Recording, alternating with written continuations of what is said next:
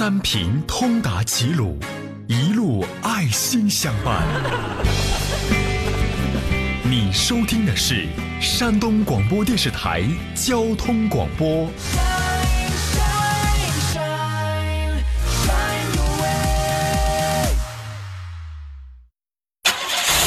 欢迎驶入汽车俱乐部。它是速度，血脉喷张，激情与运动；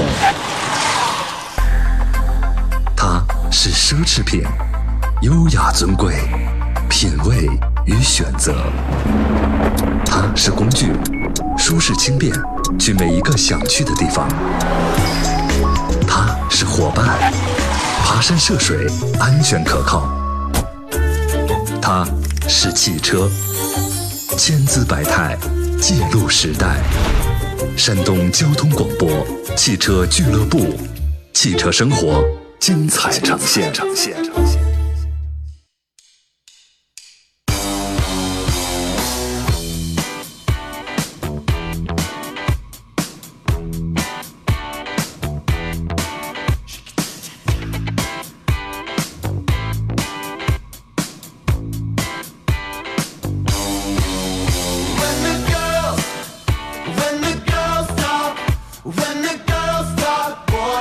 来，诸位，节目开始了，欢迎你在礼拜四的上午收听山东交广开始直播的汽车俱乐部，两个小时直播，从现在咱们开始拔毛起航了。我是杨洋啊，在济南问候全省的汽车朋友。刚才我在车友群里说了一话，我说现在啊，这个你们家的这个娃娃都已经开学了，你们得嗨起来耶，你们得嗨起来啊！立马还这还真有家长耶，我们造起来吧，他们终于开学了。你们说的这是真心话吧？这是啊。今天是九月一号，孩子们沿着他们新学期的新的目标已经开始前进了。我觉得作为成年人呢，咱们是不是也得抖擞一下精神啊？也得百尺竿头再进一步呢？啊，你包括这个何先生、何成茂、何先生他们家呀，每天早上起来，一家三口有上学的，有上班的，他们每天就是统一做早操，喊口号：必胜必胜我最胜，这个必胜必强必强我最强。他们家每天都这样喊口号啊。这隔壁邻居，这个每次听见他都说话啊，旁边餐馆可又是开张了。这是哈，俗话说，不及小刘，无以成江海；不及跬步，无以至千里啊。生活百般滋味，人生需要笑对啊。九月开始了，春节还会远吗？让咱们开心努力着吧啊。今天两个小时直播，探讨解答新车选购与修车养车这两个方面的问题。后一个小时，我们侧重一下新车与二手车的问题啊！欢迎各位对号入座。直播间电话已经开通了，号码分别是零五三幺八二九二六零六零、八二九二七零七零、八二九二八零八零。有问题，咱们直接来探讨、来交流啊！网络互动有这样的一些方式：首先是发微博，新浪微博当中您可以艾特我山东交广杨洋侃车；二一个发 QQ，车友群有两个四八四二幺幺零零和二零零二幺五六五九；三一个发微信。两个微信公众账号，一个是山东交通广播，一个是山东交广杨洋看车团。后一个直接搜索小喜的拼音全拼杨洋 FM 幺零幺幺，您可以找到啊。来，有请今天节目的第一位座上客，来自北京戴通汽车科技的总监，必胜必胜我最胜，你何正茂先生啊，何工你好，你好，大家好。就是你们家每天早上起来就真是要看要喊口号了，对吧？必强必强我最强，不是喊，因为呃，在家里面。我怕那个影响到其他人啊，是吗？对，所以你的邻居这么多年一直以为你们家是开餐馆了，哈哈，这是 这个九月了，你看今天就九月一号了，你就不想说点什么吗？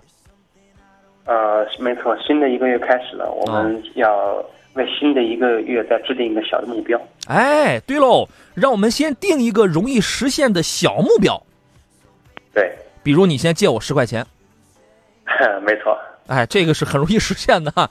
你，你待会儿进广告的时候，你尽量就微信发红包给我啊。这是最近呢出了几件诈骗的事情，你得小心点儿啊。我刚才我还接了一个骗子电话，说我是某某银行啊，刚才查询发现你的银行卡呀，昨天在境外消费了十八万，请问是您本人消费的吗？如果不是，我可以尽快啊给你这个采取措施追回。我说对，就是我本人消费的。那头沉默了，沉默了五秒钟，然后说：“你真能吹啊！” 被他居然识破了哈。呃，今天开学了，您还能记得六十年前您开学第一天时候的那个心情吗？呃，对于这个每个学期开学的头一天的话，呃，当你背着书包，嗯，然后进入这个踏入校门那一刻的话，心里肯定是很激动的，因为经过一个暑假的呃这个一个暑假之后的话呢，很都很期盼的早点开学，孩子在家已经按耐不住了。您说的确实是孩子的心情，而不是家长的激动，家长家长的按耐不住吗？呃，我也我也按耐不住，很激动啊，因为孩子您在家，好学生啊，这一个暑假干的我都嗯没招了，赶紧去学校吧。那这说明还是您激动是吧？你比孩子更激动啊！这个有的他有的人当时就是很忐忑啊，哎呦呀，这老师千万别检查作业啊！这一本暑假园地除了前后封皮里边全都撕了，啥味没有，千万别检查啊！啊，好好干吧啊！咱们也得好好做节目，做完了呀，今天下午这我还得上学去呢啊！这个先说说这个油价的问题。根据卓创资讯的消息，中石化，这个这这个咱们先说盈利啊。中石化上半年实现了净利润是一百九十二点五亿元，同比下滑了百分之二十一啊。中石油上半年业绩下滑了百分之九十八，盈利仅仅为五点三亿元。您这个好像差的有点大呀。中海油呢是亏了七十七亿元啊。上半年原油价格持续持续低迷是影响三桶油业绩的重要原因。那么，截止到八月三十号呢，国内第九个工作日参考原油变化率为百分之八点六八，预期涨幅在本周四，就是今天啊，国内成名的零售限价将迎来两连涨。哎，这个时间，因为他发来的这个，他没说是今天晚上的二十四点，还是算是明天二号的零点，这个时间我不知道。你们有没有去加油的？现在是不是涨了？涨幅呢？据说是在据之前昨天的预测啊，是在每吨三百元左右。反正这将是年内最大的一次折合成九十三号汽油的话，每升是两毛三；零号柴油的话，每升是两毛六。啊，这成这一旦成型的话，将是二零一六年度幅度最大的一次调整。那这个又回到六，又回到六块钱了。对，啊，这又回六块钱了。您那儿油贵吧？呃，北京的油价的话，一直是全国价格应该是比较高的一个地方，是吧？呃，现在的九十五号油的话，价格是六块两毛七。行，那这次再加的话，应该奔到六块五五以上了。哎，行了行了，可以了，咱们把这个油的价钱的问题，咱们就说到这儿。为什么呢？咱要是在这个油价上，咱要开一头啊，我相信立马我会收到一片的信息。我们这儿四块八，我们这儿五块二，你你气不气人？对吧？啊，那么这一次调价落实以后呢，国内主营成品油的呃零售价有望扩大，届时加油站的零零售的利润将延续高位啊。加之后期将迎来金九银十的这个传统的旺季销售量。将有一定的提升，预计三季度两桶油的零售利润将出现同比上涨啊，同比仍将上涨。对于老百姓而言呢，这个油可能要贵了；那么对于加油站而言，他们可能又要盈利了。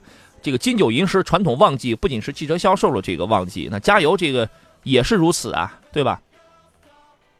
加油也哎，加油也这也是这样的啊。这个消息说与诸位，呃，滨州的塞欧尔他说是今天晚上的二十四点涨，那就合着算是。五号的呃，算是二号的零点喽，对吧？九月二号的零点啊，赶紧加油去！这个我们来看几个新车方面的消息。这个 GS 八的售价已经公布了，预售价格啊，现在是十六万九千八到二十万九千八。你看，这个起步价格跟咱俩那天猜的是一分钱不差，对吧？那天我们在节目当中还说呢，预计这个车可能就是卖十六万九千八呀，十六万五千八这样的。你看，这还这还真是。但是我们想到了开始，没有想到结尾。人家高配现在预售价格是二十五万九千八，哦，你对这个价格怎么看？呃，这个价格的话呢，我觉得，呃，可能还是因为现在啊，跟很多新车上市之后，它的价格呢，绝无可能像我们所考虑的，呃，价格定的相对的合理，它一定是为后市留有留有一定的运动空间。对，这个也是一个预售的价格啊。我们先进广告。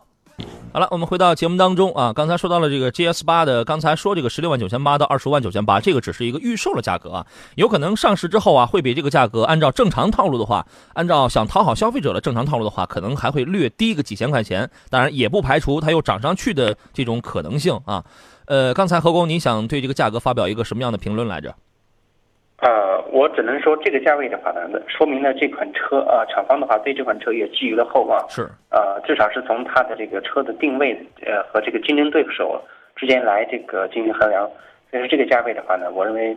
呃，现在只是预售，和上市之后可能或多或少会有一些这个调整。对，算是一款七座的中级 SUV 吧。啊，整个的，因为它的竞它的竞争对手是什么？是哈弗的 H7L 跟长安的 CS95 这两个车呀。之前老早大概有半年多了就已经爆出消息来了，但是现在也还没有上市，对吧？所以说 G 呃 GS 八呢，尺寸上跟这两跟这两个是是这个接近的，也同样也是七座的布局，但是呢，它抢占了一个先机，它有可能。现在基本已经板上钉钉了，它将是最早上市的，能够更好的去抢占这个市场的先机。但是呢，据在成都车展上，因为现在九月呃，今天已经是媒体日了，昨昨天已经开始了，呃，明天就正式开始开始今年的这个呃成都车展了。在这次车展上，有人已经见到过了，据说啊，这第三排的空间表现很一般。啊，毕竟不能跟二十多万的像是锐界那样的车的这个第三排去做一些比较啊。据说空间很一般，所以说大家不要对这个七座在空间方面啊抱有太高了，尤其不要对第三排抱有太高的一些期望。但是呢，这个内饰方面的豪华感以及配置做工，我觉得这是大家是可以期待一些的哈。另外颜值也表示不错啊。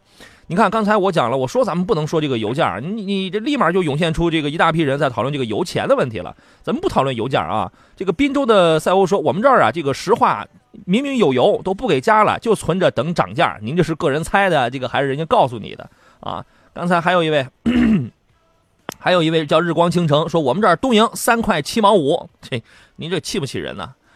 这个油这个东西啊，不能只看价钱。不能只看价钱的啊！来，诸位遇到了新车挑选和修车养车的问题，这也是我们今天要探讨的主要内容。您可以拨打电话或者发送微信等等这样的方式跟我们来探讨。我们首先来听听青岛王先生吧，他的问题是什么？你好，喂，你好，你好，王先生，请讲。哎，你好，你好，主持人是何工是吧？嗯，请讲。你好，哎哎，你好，你好，那个我我最近想买一款买一款车啊，买款车最实际上我看好那个博越和那个。瑞虎七这两款车，我在网上看见这个各方面还是不错的啊。我就瑞虎七我就试驾了，嗯，还行。但是瑞虎七现在没上市，估计听说是上市，你看马上订不到车。呃，博越不用说了，我现在三个月，呃，这两款车都等不起。呃，你再一个，我最近还就是还看了一款，就是那个什么起亚的智跑，嗯，呃，何工，你重点给我讲一下起亚起亚的智跑，在这个价位上值得不值得入手？现在我不知道，我也搜不到它在这个具体内容，就是它的底盘，我对底盘特别重视，嗯，底盘这块现在它是个什么情况？我看见它最好的，对我最吸引力的智跑就是说，呃，自然吸气发动机，就是六 AT 变速箱，嗯，呃，你给我讲一下这个车。呃，包括在这个价位十二万到十四万这个入手的啊，这个这个这个价位我要入手这款车的话，怎么样？现在的这个情况？嗯，这个车不用等。这个车型的话，您看的是二点零的还是二点四的？二二点零的，二点零的。呃，如果这样的话是这样，呃，你要是在这三台车里面，呃，博越跟这个瑞虎七，然后再加一个这个智跑，三车之间的话呢？由于这个智跑上市的时间比较久了，而现在呢，这个车型，呃，它也有一些个呃新版的，像那个奥奥跑这些车型上来，呃，其实现在这个车型还是在在售的，呃，它的最大特点是，呃，你不要对它动力有抱有太多的这个呃要求，高速上的话，你跑起来这车还是很费劲的。相比较而言的话，呃，在配置、工艺各方面来讲的话，我认为博越是要呃完胜这个。呃，智跑的虽然智跑是这个来自这个起亚的一个合资车型，在国内生产，但是综合来讲，我觉得，呃，同价位区间买这个博越，呃，还是比这个智跑要要划算。但是提车得等两个月，是吧？嗯，两个月提不到，好像是两个半月。两个半月，这两个半月呀，这还比原先的那三个月，这还提早了十五天呢，这是是吧？呃，就是太长了时间，哎呀，耗不起，没耐心。对，如果如果不愿意等，你看瑞虎七现在你还你还没上市，你对于这样的车子呀，它刚一上市之后，呃，即便它产能，如果是因为博越的问题，它是产能。啊，产能按道理说现在啊，原来春晓工厂是一条生产线，按按一比一，它跟博瑞，它跟博瑞一比一的比例生产一月是五千台左右的这个产能的话，那个确实不够。但是按照之前的这个规定啊，这个说法是九月份，呃呃呃，是八月份那个宝鸡工厂就已经开始投入使用了。那我觉得现在如果还需要那样等的话，那肯定就是订车这个这个量，它可能它要大一些了。啊，那如果你这个车是确实不错，如果你要这个实在是等不了的话，其实智跑也是不错的。那何工，那咱们就来分析一下智跑这款车好吗？呃，智跑二点零的呃六 AT 的车型啊，这个车型呃稳定倒是没问题，呃，但是这个对的相相比较而言的话，它的相它的配置各方面的话就要老老很多，因为这款车型它没有什么技术上的更新，呃是比较呃相对来来讲比较老了，内饰配置各方面的话。也没有什么亮点可言。我觉得你要追求稳定可靠，就是来用的话，这个车也行。嗯，哦，是这样啊。呃，正好借个借这个机会，我再问两个问题。第一个问题就是说啊，呃，还有一款车我必须有了我的发现，就是那个荣威的 RX 五啊，这一款车啊。但是这款车我纠结一个什么地方呢？一个七速干式那个离合那个双离合。对，嗯，我看网这这这这这这个这个报道的话，这个毛病不知道是到底是什么毛病？那为什么那么多毛病？现在很多车还在用，现在这这很纠结这个事儿啊。因为第二个是这个变速箱便宜。七这个这个车吧，它上一个 CVT，CVT 现在我以前有款老车，现在还在用着，就是那个呃老款那个轩逸，啊老款的轩逸就是那个零八零七款零七年买的，那一开始那个车买的时候它是 CVT 的。呃，那个一开始买的时候好像七万油，也就是七八个油吧，但是到现在来看，我跑了十几万了，十四五万了吧。嗯。现在来看，那个油耗是特别高了。呃，我现在就是很多专家就是说，那个 CVT 后期耗油，我现在从我的车上的确也体现到了。不是现在这个十个油不够。这个也你也不能全赖人变速箱，也也很有可能跟老化呀，跟你自己的这个养护也是有问题的，对吧？你毕竟你跑了那么多那么多万公里了啊。我觉得这样吧，就您后边说了这两个车呀，既然你对双离合有困惑，还有那个陆风什么，然后你也这个不太爽，那你干脆那你就选智跑好了。我我觉得你后边看这两个都都是在走下道的。啊，走下，你你你说下道什么意思啊？就是一辆不如一辆啊。这是一个问题。何总，我我想问一下啊，就是说这个车这个智跑的车底盘这什么情况？我查很查了很多资料没查到这个智跑的底盘。来，这个何工，咱们给说说吧。其实智跑它跟现代的 X 三五这两台车它是同平台的。呃，智跑车型虽然在市场上的量不大啊，但这个车型的话稳定可靠性也也还可以。呃，如果说你要选来用的话也行，没问题。对，这个智跑的底盘啊，这个不是问题。最大的问题是什么呢？一，它用是锦湖轮胎，可能噪音要比较大一些；二呢，车内塑料嗯部分就是它这个胎噪确实要大。第二一个呢，塑料元件要多一些，其他的没什么毛病，也是很稳定。后期后期保值的话，这个这块也应该也不是问题，是吧？可以，也可以是吧？对，保养也不贵，保养保养一次大概就是四百来块钱吧。而且你看，因为你刚才一开始你就说了嘛，你的预算大概是十二万多，是吧？呃，十二万到十五万之间都可以，应该都可以接受。哦，啊，都可以接受。在这个期间的话，主持人，你你你你给我推荐如果还还有什么别的车可以选的？这个期间，车倒是有不少，对吧？你看，你看我们啊，这个在这个节目当中，我听到过太多的听众，就是明明他自己他很喜欢 A，他问完了 A 之后，他总要问一句，还有什么别的推荐吗？但是别的推荐不一定比你 A 好啊。我觉得还 还是你喜欢什么，咱们就说什么。我觉得，嗯，这种感觉是这个比较靠谱，因为因为你因为跟你说了还有 B、C、D，那你也不一定去买这个 B、C、D 啊，是不是？对对对对，是吧，何工？不，嗯，实实实际上我最看好就博越，博越就是提车时间两个半月，他都不敢肯定的答复你。我说我给你多点，给你给你多点的这个定金也不要紧，你两个半月我肯定提的，两个半月也不敢答应你。现在没上动啊。所所以所以说。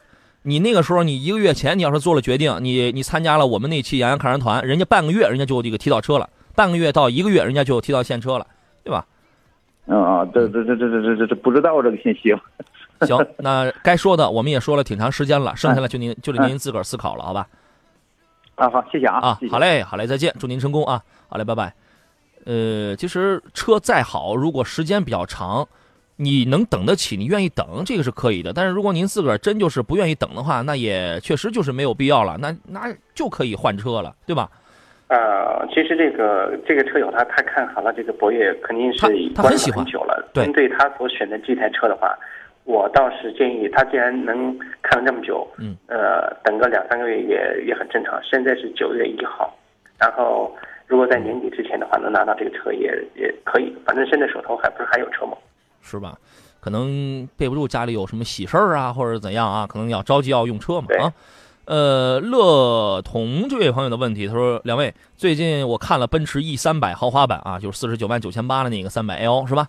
这个这车值得入手吗？另外保养贵吗？偶尔跑一下长途可以吗？现在来看四十九万九千八就是它的价格，您觉得呢？呃，这个车型的话，你跑长途什么的话是一点问题没有的。嗯。呃，如此大这个车，然后这个整个动力各方面的配置也都还不错。嗯。呃，四十九万多的话，这个车是可以入手。它应该是就是从这款车上才开始具备那个全景天窗这一类的东西了吧？对。哎，呃，入门的这个 E 两百 L 还有 E 三百 L 的这个时尚版啊，可能，嗯，除非你选装，你像三百 L 的时尚版，你你可以选装，对吧？不然其他的反正配置上要略少一些啊，价格反正现在来看这个还是要高的啊。呃，再来看看，哎，这个顺着这个问题，那个二手车咱们留到十一点之后啊，顺着这个时候咱们赶紧来说另外几款新车。呃，福特新款的野马 Mustang 上市了，三十九万九千八到四十万五千八。呃，新车包含性能版跟运动版这两个车，都是两点三 T 的，都是两点三 T 的这个车子。这是二零一七款，主要变化是在配置方面。啊，对，是一个中期的小改款。嗯，对。全系配了是现在全系标配了 SYNC 三代的这个系统，还有八英寸的液晶屏，带手机互联、语音识别很多的功能啊。另外呢，新车型还增加了星辰蓝啊、铂金金啊，还有灰色、红色，多了几个车漆。啊，尤其你还有个暗夜黑的一个选装包，就是黑色车顶、黑色的后后视镜的外壳，就是可能你这个不需要去贴那个贴膜了，你不需要去改去改色了。两点三 T，三百一十四马力，峰值扭矩四百三十四牛米，传动部分依然是六档的手自一体变速器，我觉得马力很好。这个这个变速器如果要说的话，可能是略拖后腿了啊。反正这款车是很有运动气质的啊。呃，我们进入半天广告，稍事休息一下。这里是礼拜四为您直播的汽车俱乐部，我是杨洋。更多问题，广告回来之后，咱们再接着来探讨。It's something bigger than myself. It's something I don't understand, no,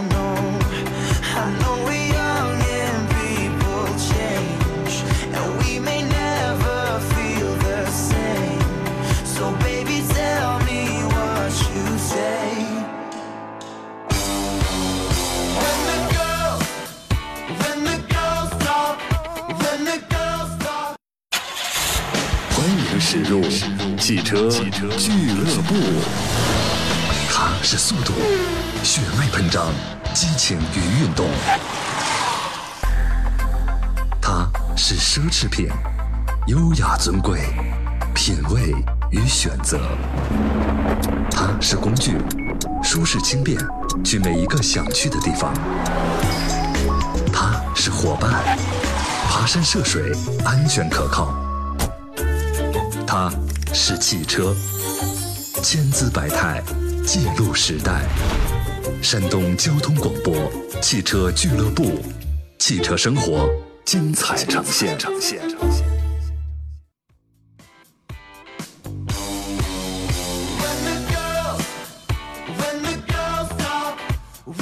来，诸位，欢迎继续回到节目当中，这里是礼拜四为您直播的汽车俱乐部，我依然是杨洋啊。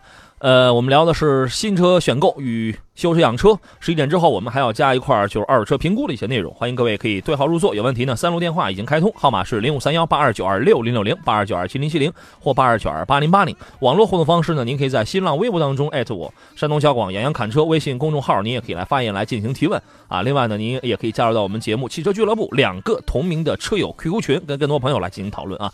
左上宾呢是来自北京戴通汽车科技的总监。西门大官人啊，西门正茂何先生啊，西门正茂何先生，谁要是第一次听我们节目，他够呛能认识您的。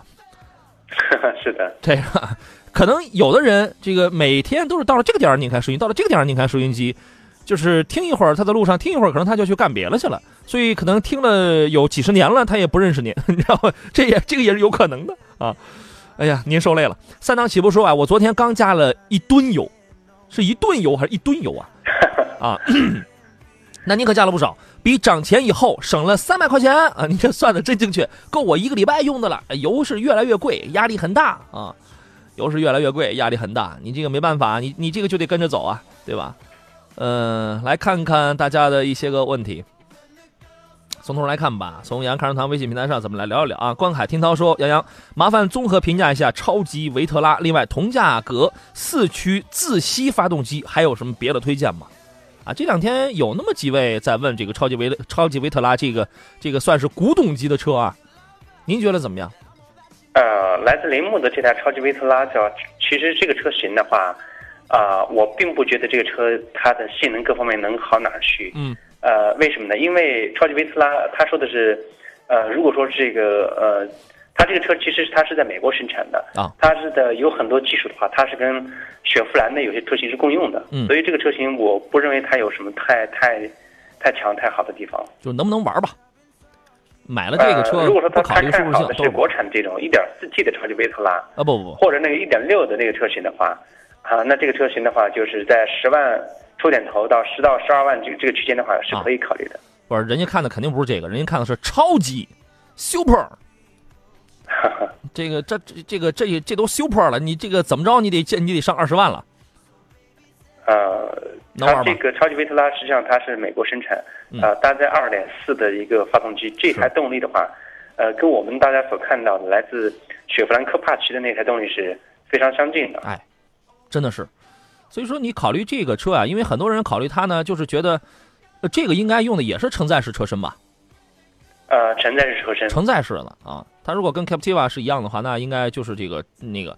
所以说，呃，尺寸够大，然后底盘呢也这个足够高，应该在两百至应该至少是在两百，我印象里边，呃，里边的这个看上去都是很硬朗。另外，它的铃木的这个四驱结构，说实话有一定的这个脱困的能力。然后全全身没有太多的那种电子的东西，你包括它这个机械转这个机械转向啊，还是机械这种东西比较多，看上去是挺挺硬汉的那么一款车，但是舒适性比较的差。再一个，您现在你要去买这个车的话，你你必须要考虑一下售后维修这一个方面，你上哪去弄啊？对，对吧？你这个售后维修这个东西，你得看一看。如果你是你是想买回来呃稍作改装，然后这个去玩的话，我觉得这个现在应该价格应该很便宜吧？呃，这个车的价格的话也不会太便宜的，哦，呃，还是在在20出头二十多。哦，其实我觉得在这个价位区间的话，嗯呃，与还有什么其这样，还不如考虑广汽长长丰的这个呃劲畅呢。就是就是三菱对，啊，还有什么别的吗？要四驱的、自吸的，四驱自吸的车型底盘比较呃好，然后这个性能综合比较比较好的，呃，三菱帕杰罗的劲畅，广汽长丰生产的这台车，嗯，就三菱系列的，呃，这车真是挺棒的。三菱系列的啊。但二十万现在，呃，有一些软妹子啊，有有有一些稍微软一点了。你你比如说两点五的这种奇骏，啊，这种可能看上去风格啊在车风上稍微呃还有软一点儿。一台啊，对我突然想起来还有一台是来自这个五十铃的 MUX 这个车型，也可以考虑一下。对，五十铃 MUX 那个是，但是它要呃它不要涡轮增压呀，那个是两点五 T、三点零 T 的车啊，柴油机，嗯，啊，对这个是性能非常非常棒的。对吧？对，那就没什么太多的这种选择了吧？其他的都这个这个，其他的倒是有两点四的那种，你像是你去买个两点四的，像是索兰托这样的，对吧？呃，索兰特就别了，索兰哦特这个车型太肉了啊！那个二点四的汽油机，哦比起那样的话，就是呃，还有一种选择就是可以嗯考虑像类似，呃，像类似这个呃，就是刚才除除了三菱之外啊，然后嗯其他的车型，呃像自主品牌里面的哈弗呃一些像 H 那对哈弗之类的一些车型的话，也是可以考虑的。那还是涡轮增压的，那还是涡轮增压的，这个嗯啊，行吧。呃，我们来听听下一位的问题，这是东营施先生啊，你好，嗯，你好，我我那款自自行不是我那款凯越，呃，买了有不到一年，一开始的时候上半年跑一百四的时候，车开开始慢慢发抖，但是我发现我越开就是跑三十就就是懂了，到到一百二车就抖开了，哎，对对，然后呃，是这样的，这个是很多车型所共同存在的一个问题，这是一个共振点的问题。当它呃车速到一百四的时候，这时候车速已经呃挺高的。那我倒是建议你，首先的话做一下轮胎的动平衡。呃，一般情况下，轮胎动平衡的话会直接影响到啊、高速行驶的时候车辆的稳定性。所以说，你要发现有这种抖动的情况，那及时做一下轮胎的动平衡。啊，我我已经做了，去去外面，还有那个轮胎，还有那个轮胎上那个平衡块啥的，他们也都给我又加了又干啥的。然后我发现还是跑到一百二的时候还是车抖，以前没这样。呃，那这块就可能得需要检查一下发动机舱，比如说，呃，发动机的支座，然后这个发动机支座看这块有没有问题。另外的话呢，看看悬挂方面其他有没有有没有问题。基本上这是这就是一个典型共振。那那我那个就是说，就是挂档器上面，就是说发动机舱里面不是他们说，我看经常有一个黑头，然后往外渗油。他们说挂档的地方是一个喷喷气阀还是什么，说是正常的，这个是正常的吗？每一次我清这种理完都情况的话都会，适当适当有一点渗油，这是正常。如果严重的话，那这个肯定是密封不好了。一一大片。四 S 店他说没事儿，哈，没事，车的车车应该还是在质保期之内的。这种情况如果说严重的话，您可以看看其他的车辆，呃，就是年份跟你相当的车车辆的话，你看这种这种情况也是不是同样存在？如果同样存在的话，呃，如果说那个没什么特别大问题的话，可以不用管的，不用管它。如果说严重的话，那就建议，呃，找四 S 店索赔处理一下。哦，那我还还有一个问题，就是说，我一直没没没搞明白关于就是说我在质保期内从四 S 店保养和在外面保养，如果出了什么问题，还可以回四 S 店找他们进行维修吗？呃，这种情况是这样的，你在这个外面维修的话，你必须要有这个，呃，在正规的维修有资质的维修厂呃进行维修，有相应的档案可查，然后有有这种情况的话，那么你在这个 4S 店，当它出现一些这个严重性的质量问题的话，你上 4S 店还是可以进行质保的。哦，好好，谢谢你。我我还是那话啊，这个你实在要从外边保养，一定要找这个好的地方，你别到时候这个保养出来有很多的烦心事儿，这个毛病攒了十个，你还得集中上人 4S 店去这个处理。哦，好，是吧谢谢谢谢两位老师。哎，好嘞，好嘞，再见。好嘞，嗯。第一，我不是开 4S 店的；第二，我我也没有必要，我也没有这个义务替 4S 店去这个说话。我刚才说的这个事儿是实际存在的，对吧？是是实际存在的。你这个因为又在外边保养，有很多确实是不靠谱的那种地方。你看似省钱了，哎，我同样我在四我在 4S 店里，他那个很普通的、很普通的那种机油，我得花三百多，还得加这个这个这个这个工时费。哎，我从外边我花个这个两百五来块钱，哟，蓝翘，还这个带还带机滤，还免工时呢，还这这个有的，你算算，确实是省了小是省了钱了，而且还用了好的了。这种情况确实存在，但但是呢，呃，有很多你看见了或者或者看不见的地方，由于施工的这个技术啊、用料的这个真假呀。优劣呀，确实容易导致一些个问题。你这到最后，你发现怎么保养保养还保养出这些问题？所以说，有人说我这个车六万公里以后出问题了，有的事儿真是自己惹的啊！你还得回人 4S 店，人师傅一看就知道这个事儿它出在了哪儿啊！我们进广告。好了，我们继续回到节目当中。呃，这个鲁 B 青岛的朋友说，我觉得还是 4S 店啊要靠谱一些啊。它靠谱是肯定是靠谱了，但是呢，话说回来。这个人分三六九等，肉分五花三层。4S 店呢也有黑心的啊，对吧？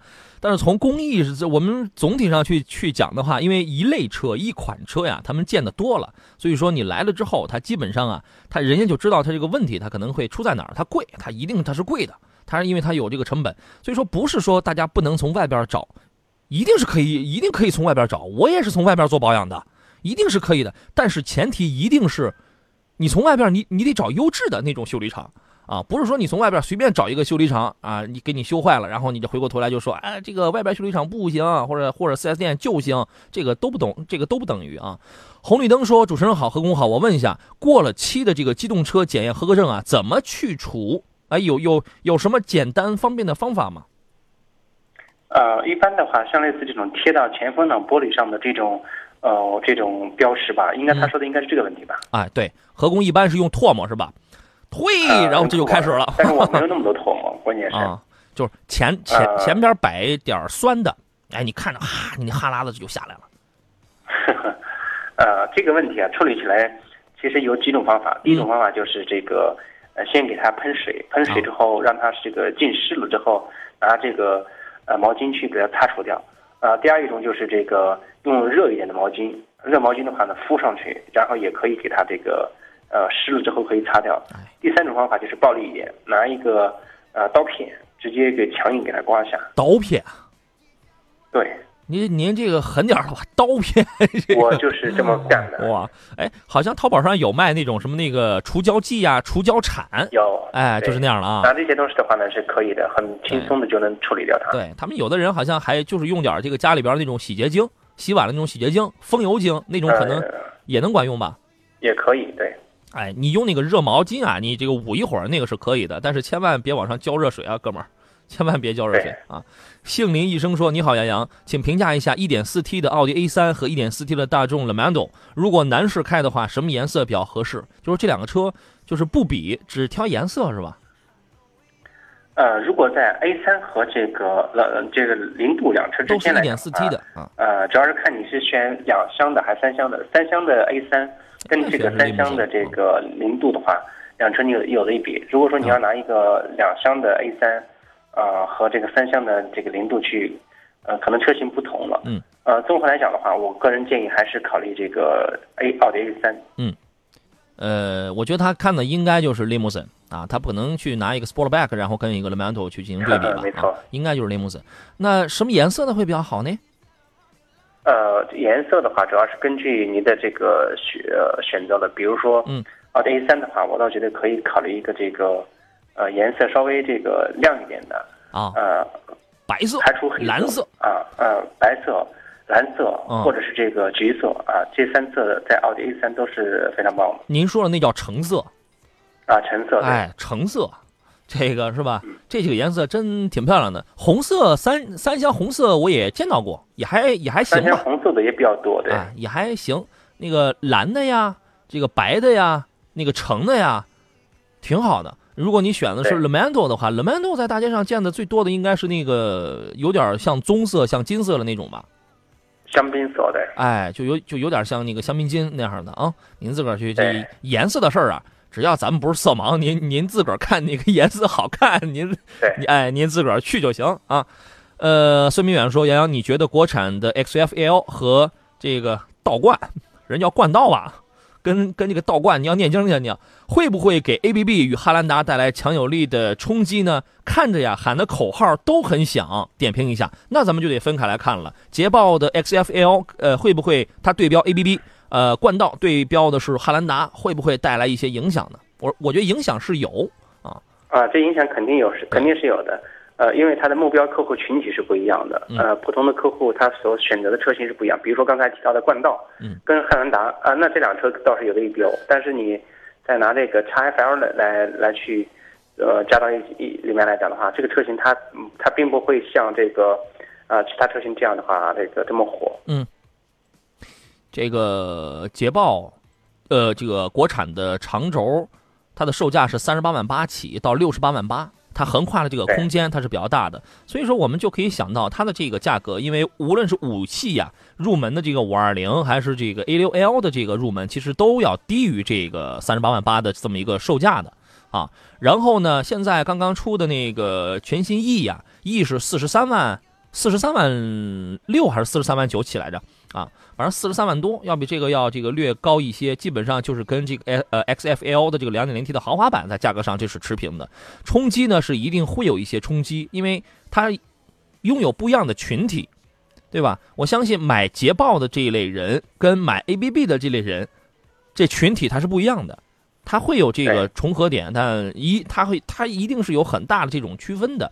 至于冠道的问题啊，呃，任何一款新车上市都如同是一个小石子儿扔进了这个大湖水里，它肯定会掀起一阵波澜。冠道上市后的第一个问题就要先解决好，三百五十匹的这个呃三百五十牛米的扭扭矩非常大，马力非常大，但是它一定要解决好这个采 F 九档变速箱在北美召回，那么在国内有有没有问题的这件事情，它一定它要解决这个这个事情啊。呃，我们来听听下一位的问题，来听泰安冯先生啊，你好，哎，你好，你好，冯先生，哎，你好，你好。请讲。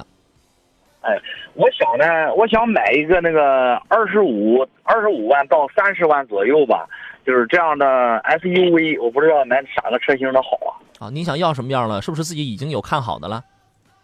没有，我看了很多啊但是呢，哎，我因为我现在开的是帕萨特，嗯然后这个空间吧比较大，我想要空间大的。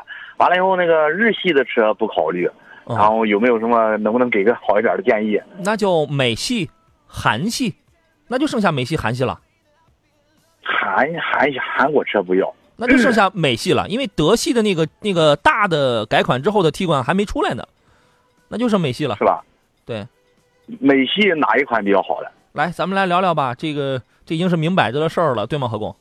对，尺寸大一点，然后你要空间大，然后在价位二十五到三十这个区间的话，呃，可选车型范围已经缩小下来了。这时候你可能重点在你范围之内的就是，呃，福特的锐界哎，然后呢，再就是其他的像雪佛兰科帕奇，呃，科帕奇的话跟锐界的话，嗯，它没有什么太多的竞争优势。嗯。然后其他的呢就是呃道奇酷威，这个德系车里面的话，其实呃这时候可选的并不大，像类似途观，途观的尺寸的话，呃又相对来讲要小一些。嗯。呃，你要再呃够一够的话呢，可能呃三十办齐了三十五到呃三十五万左右的话，可能能买到呃奥迪的 Q 五这些车型。嗯，你看您日系不考虑，韩系不考虑，那现在就剩下美系，呃，因为德系在这个价位，T 冠没有大号了，其他 ABB 呢都是小号了，对吧？啊，这个那就剩下美系的福特锐界跟道奇酷威了。那个吉普的自由光呢，你可能外表看上去挺大，但是那个车其实很低，你这个一坐进去啊，其实那个车很显小，哦，对，那就剩下这俩了，你挑一个吧。那那那个呃，福特的锐界是五座的还是七座的？你五你二十五到呃三十万，你这车它有座也有七座也有哎，锐界是吧？对，对，那个还还有一个事儿，我想问一下，就是那个你像咱们国产的那个长城的 H 九怎么样？啊，不是哈佛 H 九啊，是哈佛哈弗 H 九。何工觉得呢？嗯，哈弗 H 九这个车呢，整体的外观它是全尺寸，尺寸是比较大，呃，但是这个车来讲的话，它还是呃比较的小众，一年呃一年卖不了两三千台。呃，现在这个整个整个市场来讲的话，哈佛的 H 八、H 九这些车型的话，它销量是很少的。对发动机与变速箱的匹配会是一个问题。哦哦，好，就是福特的锐界是最佳首选了，是吧？就是在对你而呃，言，您可以重点去看一下。对，在你的啊给我们出的这些题目当中，已经限定好了这个条件了，那可能就是，啊那只剩下这个了，哦，对吧？那那个那个什么呢？那个道奇不是有一个道奇什么玩意儿进口的那个酷威那个车呢？道奇酷威，酷威的酷威呢？嗯，道奇酷威，道奇酷威这个车型你也可以看一下。呃，相比较而言的话，在酷威和锐界之间，酷威的呃动力和油耗，它相比较这个呃福特锐界来讲，它没有太多优势。因为锐界呃 2.0T 的动力的话，它的呃动力表现好，油耗相对来讲也会要好一些。哦，好好好，谢谢谢谢哈好。了，再见，祝您成功啊去试！试吧。哎嗯呃，这样的选手，这样的消费者，其实这个范围已经缩得很小了。对哎，我突然觉得，如果都是这样的活儿的话，那就挺好干的了。这事儿，对，这个不不不，大家不要以为我不爱出力啊，我挺爱出力的。这个你比四环多一环说，杨洋何老师，我的凯越呢打转向的时候会嘎嘎响，怎么回事？就是只有低速的时候响。不是您这个声音是从哪儿传出来的呀？呃，呃，他又这种情补充了一下，况是这样的，嗯如果说在低速时候打方向盘打转向转向的时候，如果嘎嘎响，一般都是来自在这个避震器。嗯避震器的话呢，主要是来自上面的一个平面轴承，呃，左打右打的时候，如果说只是单方面一一面响的话，说明就是这一侧的呃减震减震器呃上面的平面轴承有问题，或者是这个簧。它的这个减震弹簧可能是有错位了，你打的时候它会有嘎嘎嘎的响声。就是他个人感觉啊，像是转向机的声音，他感觉声音是从那儿传来的。呃，不一定，很多时候的话，一些声音的传导过来，就认为认为是转向机。转向机的话，呃，有没有响声？你可以在修理厂的话，把车放到举升机上举起来，然后一打，在无负载的时候打一下，和有负载的时候打一下，呃，这样的话很容易判断出来是不是它的它的问题。行，小偷疯疯的说给刚才那位先生推荐一下，可以看一下昂昂科威，不行，太小，对吧？呃，昂科威的话呢，它在二十到三十万区间的话，能买，呃，也是可以考虑的，可以买到二八 T 的车型。对，作为家用来讲的话，这个车型也是合适的。二八 T 精英二十六万九千九，优现在优惠，你就算优惠一万的话，那么二十五万九千九，绝对在它这个预算里头。但是相比较之下，跟这个这个道奇啊，跟锐界相比的话，还是太还是还是太小。人原先是是开迈腾的啊。飞扬说是锐界两点零 T 啊，市区油耗能到十五能到十五升油吗？我觉得差不多吧。呃，市区的话，二点零 T 的锐界，呃，十三四十应该是到得了，十五左右的话，看你的，比如说像济南这么堵，嗯呃，堵的地方的话，那有可能。我觉得呀，这个就应了我们节目一开始说的那个那句话，就是九月一号了，先给自己定一个能实现的小目标，小目标，是吧？你看，你别说两点零 T 市区油耗能到十五个油吗？只要你的目标定的合适，你能到三十个油吗？也能，看主要看你怎么开，对吧？这个。你低，人家可能也就十三四个油，但是你要想去奔着十五三十个油去，那还能实现不了吗？这个这个小目标是很好实现的，哈。这个呃亚克西说雷克萨斯 ES 这个系列的车怎么样？反正就是保养省钱啊。原来是二四零跟凯美瑞似的，但是这个动力底盘是凯美瑞的，但是这个这个做工工艺那绝对是雷克萨斯的品味腔调也是雷克萨斯的啊。这个经济省油，这个是可以考虑的。上半段我们就要到这儿了，再次感谢何工，再见。好的，再见。我们稍事休息，进入今天第二个钟头的直播。这里是汽车俱乐部，我我是杨洋啊，咱们待会儿见。欢迎驶入汽车俱乐部。它是速度，血脉喷张，激情与运动；它是奢侈品，优雅尊贵，品味与选择；它是工具，舒适轻便，去每一个想去的地方；它是伙伴，爬山涉水，安全可靠。它是汽车，千姿百态，记录时代。山东交通广播汽车俱乐部，汽车生活精彩呈现。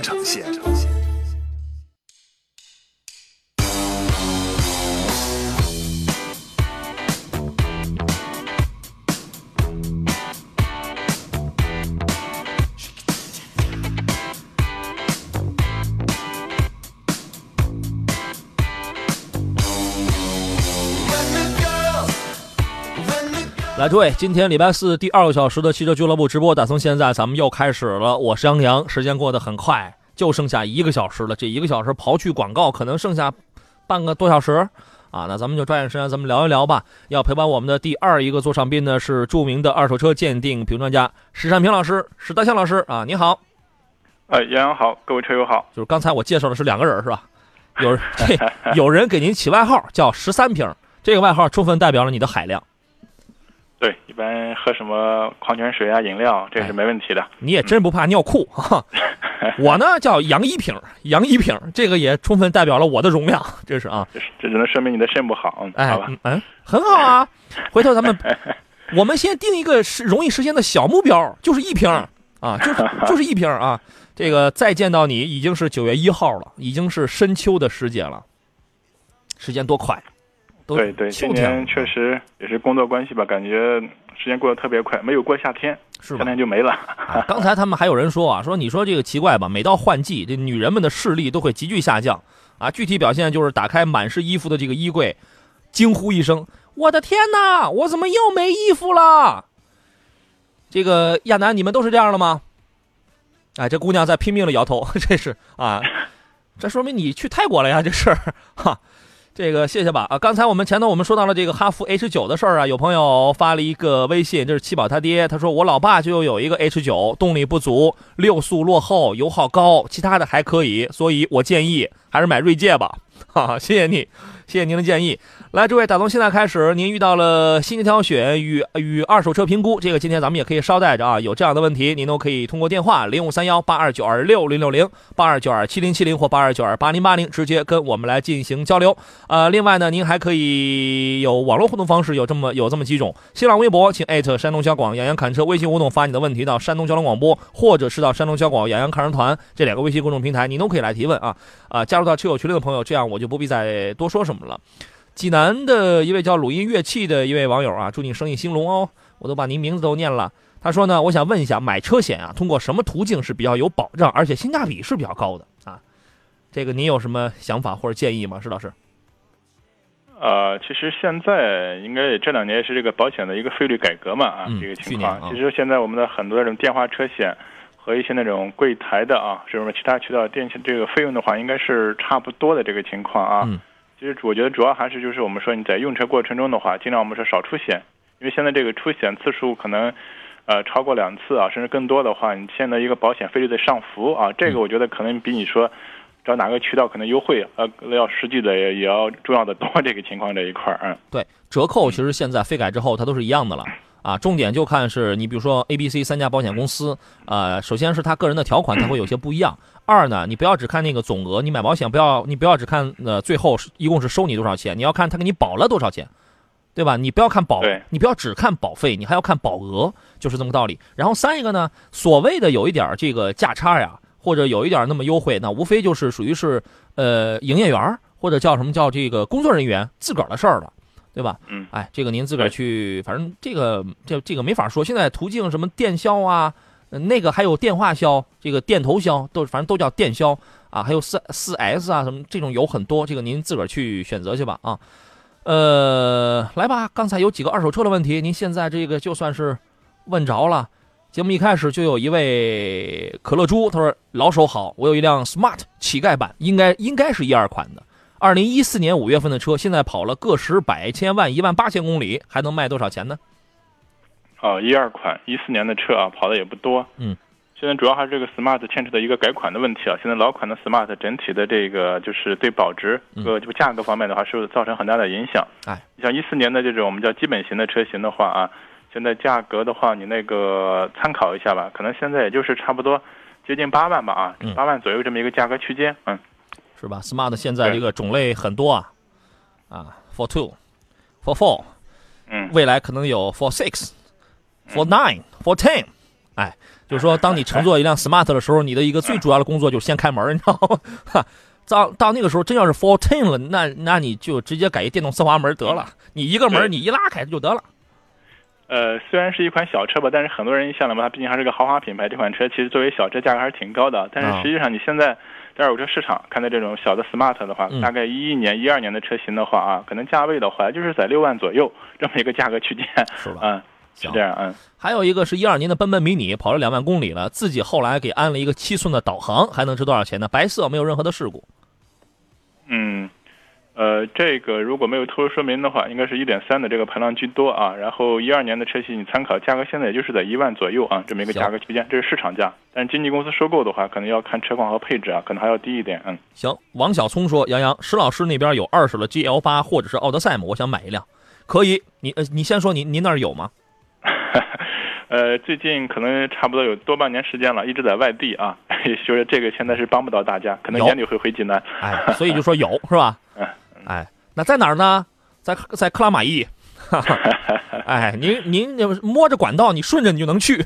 哎，去了之后，你刚好你从那儿加了油，那儿油钱可能还便宜呢。你你这个，你刚才不是有东营的朋友说他那是三块几来着？三块七毛五啊？您那儿可能更便宜，直接直接驮一吨，你这这这个这就跑回来了啊？那你试一试。呃，我们来听一听淄博李先生他的问题是什么？你好。哎，你好，你好，你好，李先生，请讲。哎，你好，我那个准备买一辆二手车呀，就是他那个是标致二零一三的，二零一三年上的牌儿，什么车？标致五零八顶配的啊。我寻思打听打，现在应该是那个价位是在多少？他跑了四万公里。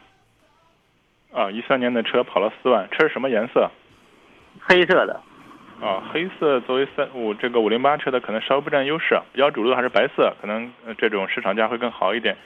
价格的话，你那个参考一下吧。可能现在正常市场价的话，就是在十二万左右，具体要看车况。哦哦，就十二万左右。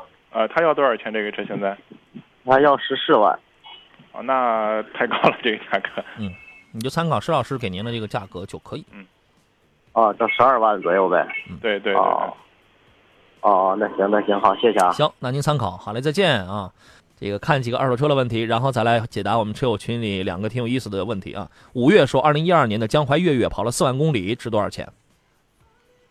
啊，一二年的这个也是一款非常小的小众的车型嘛啊，大体价格的话，你那个参考一下，也接近一万吧啊。可能这个车正常的话，我估计和前面那台奔奔的话比较的话，可能那个奔奔会更有优势一点，嗯。就给钱就卖了。呃，一二年八代雅阁两点四最顶配，顶配不用最，就是就是顶配，黑色多少钱？啊，这个车那个你价格参考一下吧。现在一二年的车型的话，可能现在正常市场价啊，嗯，就差不多在十一万左右。嗯，行，明锐零九年手动天窗黑色跑了十四万没有事故，能值多少？是零九年的车吗？对。啊，零九年的车价格你参考一下吧，可能现在就是在五万左右，五万多一点啊。如果车况好的话，嗯。好嘞，bingo，进入广告，回来之后咱们说点别的。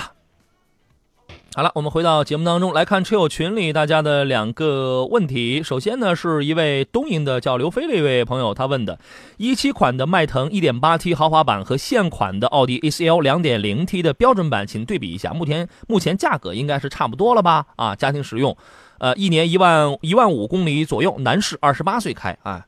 这个我们请有多年临床经验的石安平老师来给评判一下。啊，一提男士我就有临床经验了。啊，哎，你你这个说的好，这个好像是在走下道啊！你我们这是很高大上的节目。这是你的原话，这是我转述一下而已。话可以这么说，但是您不能这么想啊，朋友，对吧？啊，您觉得呢？这两个车怎么样？呃，其实两个车，我觉得还是要从整个用途和定位上啊，去去去区别一下。嗯。本身的话，毕竟我们奥迪它是一个豪华品牌，是吧？啊，这个情况在一块儿。嗯。然后现在整体的 A 四这款车来 A 四 L 的话，应该是包括调教的话，我觉得整体还是比较偏舒适一些啊。嗯。包括整个这种空间啊，然后特别是后排的空间。然后整个这种操控起来，我觉得还是比较偏舒适一些。另外，它的品牌定位的话，也要比我们大众的这个像包括迈腾的话要高一些这种情况啊。嗯，所以呢？但是如果说你要侧重这种所谓的这种运动操控啊，特别是操控性能的话，我觉得可能迈腾会突出一点。但这个关键还是就是这个车的你的用途或者你比较在意什么。另外的话，我们说一七款的迈腾刚刚上来是吧？整车的可能我们说对这个车的整体的一些。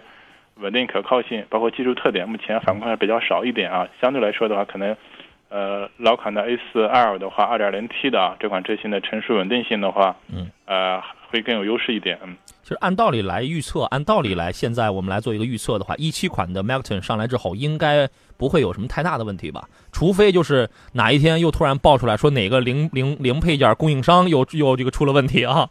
你看新款的第三代的 EA88 的这个发动机啊。除了这个小排量之外，新款的这个 DQ380 的这个试试双离合，对吧？然后呢，平台平这个平台也是新的，所以说这个车呢，它当然说说这三类是新的，并不是说它是第一次使用的，其实不是这样，就是说它是现在是技术是最先进的吧，在在这个目前在国内的这个级别，就是大众旗下的这个级别的这个车型当中，它已经用上了。它是算这个算是他们家这个最先进的了，因为它只能这样了，对吧？嗯，所以我们现在来预测的话，应该不会有太大问题。那么要跟 A4L 比呢？我觉得肯定在品牌这个溢价，因为有很多东西它不是车本身它能给我们的，可能就是一个车标，它就是一个品牌它能给予我们的啊。呃，从这个角度出发的话，那肯定是宁为玉碎不为瓦全。宁那有的人可能会想，我宁为凤尾不为鸡头啊，对吧？那会选 A4L，但是真的要从这个一些内在的舒适性的这种配置上去讲的话，那么那肯定它打一个错位竞争，那肯定还是机头它要它要它要它要更好一些啊，对吧？您自个儿去挑去吧。要您的话，您会挑谁？是迈腾吗？这个中配的迈腾吗？石老师送我吗？你要送我我就挑。您您倒是可以给自己定一个或许这辈子都实现不了的小目标，你可以定一个哈。你你先挑，你先挑送这送不送那是我的事儿。啊，可能我其实现在可能特别是车的话，可能对舒适性要求会更更高一点啊。嗯，这个情况啊。所以，但是我觉得整体从调教风格来说的话，A 四还是就是比较偏舒适一点啊。所以你喜欢这个是吧？对对嗯。好嘞，但舒适和配置又是两个概念啊，是这样的啊。是好嘞，这个不送啊。这个刚才有人发微信 说，能说一下石老师的微信号吗？我想讨一款二手自动挡的车。对，就是就是这个号码啊，您这个加他微信，单独给他发微信就可以了。哎，这，呃，在在这个时候，我就是这个，我就是我啊，我就是我左右而言他是吧？没有，我突然想起了，我就是武当山上这个临自刎前的这个殷素素啊。这个这位网友，你就是空文大师啊！我啥玩意儿都没说，您这您还这个让人觉得，您还什么这都知道了，这是啊。不能说啊这个这玩意儿不这个不能说，人家还要睡觉呢。来听东营刘先生他的问题是什么？你好，哎，你好，你好，请讲。啊，我想咨询一下，这个有一辆车是一六年二月份的路虎发现神行，跑了一万七千公里，这个我去出手的话，多什么价位合适？你是要买？对。啊。呃，这款车现在你了解过新车价格吗？是哪一个配置？新车价格原是厂家的价格是四十万多一点，应该是我估计现在应该是这样子。我估计其他城市可能三十四五就能拿到。哦，新车。啊，那至少优惠五万是吧？应该是。嗯。但是东营的话价格会比较高，东营可能现在价格应该是三十七左右吧得。嗯。呃，现在里程跑多少了？他那辆车应该是跑了一万七千公里。哦，那跑的也不少了，这种情况啊。对他二月份跑的，二月份到现在应该六个月嘛。嗯，应该是这个发现神行这款车的话，其实也比较有意思啊。开始原装，可能没多长时间就开始国产，然后其实就是国产以后的话，其实整个市场表现一般吧啊，所以导致上市时间不长，现在整体优惠力度也比较大啊，降价比较大。对，嗯，像这种准新车的话，一般的话，其实你这个车也不能算准新车了啊。虽然是今年的一月份，就是今年一六年的车，但是跑了一万七了，基本上一年左右的车了啊。所以这个车价格的话，我建议的话，至少这个购置税这一块，包括车价上，我们觉得。也是大概是在三十二三这么一个，我觉得还是比较合理的一个价格区间吧啊，可能再高的话就是是不是该考虑新车了啊？啊，对啊，我觉得怎么说咨询一下你什么价位拿合适？啊，他现在要多少钱这个车？他在官方他报价是三十三十五吧？三十五啊？三三十五，我觉得他应该是三十二三十应该是能拿下的。嗯，但我觉得结合你东营的当地市场这个新车的价格，我觉得三十二三这个价格的话，应该还是比较合理合理一些啊。三十五高了，要看车况啊。三十五肯定高了，三十五肯定高。咱肯定三十五，倒不如拿新车了。对对对，嗯。啊，三十二三哈。对，哎。我看经纪公司收的话，可能二十八九，哎，最多也就。啊，他是经纪公司是吧？不是不是，他不是，他是个人的，他是个人。啊，个人啊，一般如果经纪公司收购这种车，可能应该正常应该是上不了三十的，应该是，嗯，对对对，所以说我觉得就说我我我自己自己去跟他谈的话，应该注意什么事情，拿多少价位合适，嗯，三十二关键还是就是车况，车况 还是车况，嗯嗯，车况是吧？对对，车况那是不是有必要去他四 S 店查一下他的一些记录？呃，我觉得很有必要啊，这个很有必要哈，嗯嗯。甚至是保险公司它的出险记录，这个也是可以的嘛？对对，查一下这两个情况哈。嗯，其他还有注意的吗？呃，另外的话，你如果你了解车最好，如果是不太了对于这种车啊不太了解的话，最好能找一个就是说我们说的对了解的帮你把把关，这个看看实车啊，也是有关系的啊。因为有些可能一些车型的话不一定在四 S 店修是吧？虽然四 S 店的记录比较良好，但实实车的话可能也会有其他的基本，看看实车还是非常重要的啊。嗯。对对，好，好，谢谢，到这儿了，好嘞，再见啊。东营的刘飞说：“我刚才那问题回答完了吗？回答完了。这个施老师最后挑了 A C L，对吧？青岛的请青青他说：杨洋，我问一下，华晨思威叉七是一个什么车？网上看着挺好看的，国产品牌还是合资的？这个应该算是一个国产车吧？它是华晨，华晨跟新源。”呃，它是华晨新源这个出产的一个借了思威这么一个名字，思威大家可以去查查，它是意大利原来的一个摩托车的一个品牌，借了这么一个名字，然后是一点八排量，我没见过这个车啊，但我但我从网上我看过一组它的这个照片呃，既然是跟华晨有关系，所以你从这个车，尤其是侧面，甚至是前脸，你能找到很明显的这个宝马的这个外形的这个影子，尤其是侧面，你能找到这个这个非常明显啊。呃，据说它的这个思威的品牌的这个质量管理管控体系是由宝马来提供支持的，但是我通反正我看了那些照片，我觉得这个做工非常的粗糙，非常的粗糙。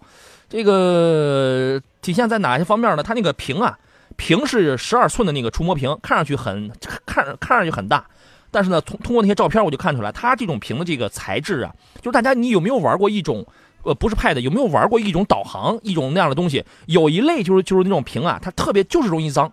就是容易摁那个手印你拿什么拿那个鸡皮那个布，你再怎么擦也白打，也白打。它那个就是容易脏，而且它就不是那种很高清的那种显示，就跟你贴了一个像是那种砂质的那种膜一样，它就是那种屏。然后呢，那个门把手之类的那种什么那种金属拉边，就是缝隙都都那个不均衡，啊，我怀疑我看的那组图是不是谁给 P 了啊？如果如果车真是那样的话，这个确实是。挺粗糙了那么一款车，所以说你这个你不能只看这个这个外观啊。对于这个车呢，我觉得施老师呃可能会从它的这个这个刚刚刚上市、保有量、这个售后，你可能更愿意从这些角度来进行分析，是吧？这车我不分析，因为我也我也是第一次听说这这款车啊。我没见过啊，我从网 见过。对我我前几天我特地我从网上找了一组这个实拍的照片来来来这个进行看的，各位你可以去验证一下啊。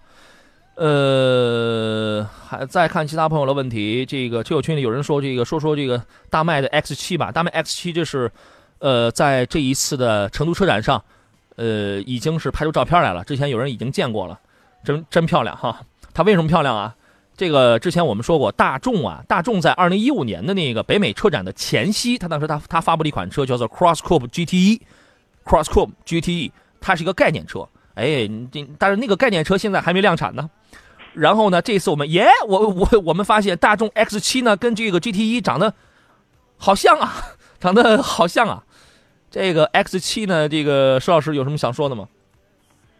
呃，对这种高颜值的车，我觉得确实高颜值。如果你看到喜欢它的颜值的话，就可以入手啊。但是整体来说的话，还是我们说的话，一些做工的一些细节，一些这种稳定可靠的话，我觉得还是要有待于市场的一个实际，我们说的一个考验和观察吧，是吧？啊，哎，这刘飞说，我就出去买了瓶水，回来就听杨仔说送不送了。对呀，所以说朋友，你问完了问题，你不要扭头就走，你的问题我马上就会说到。这就好比有人关注了我们的微信号，你知道吗？然后呢，我下了节目，哎，我我下午没什么事儿了，我一看，哎，我给你亲自打个字，我给你回复一下您这个问题吧。一看取消关注了啊，你白浪费我打了三百多个字，你知道吧？啊，这个 X 七这个车先先期是一点八 T 配五档手动，后来可能会有两点零 T 配这个双离合的这么一个车子，反正车是挺大的，据说轴距是两米八五左右，长四米四米七几，四米七四还是四米七三几的啊？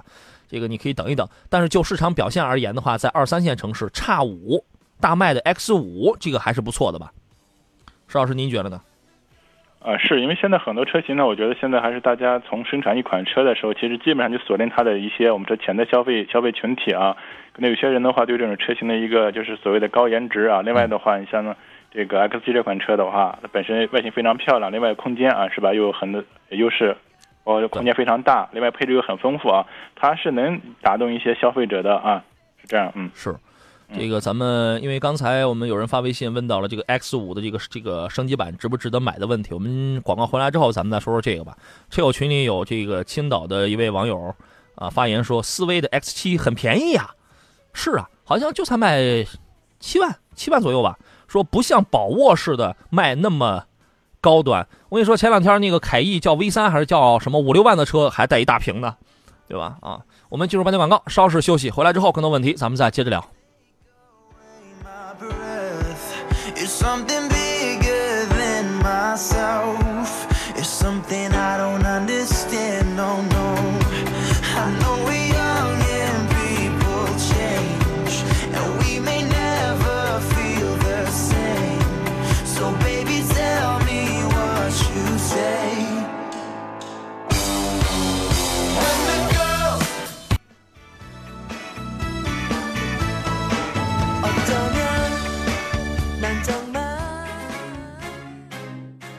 收听的是山东广播电视台交通广播。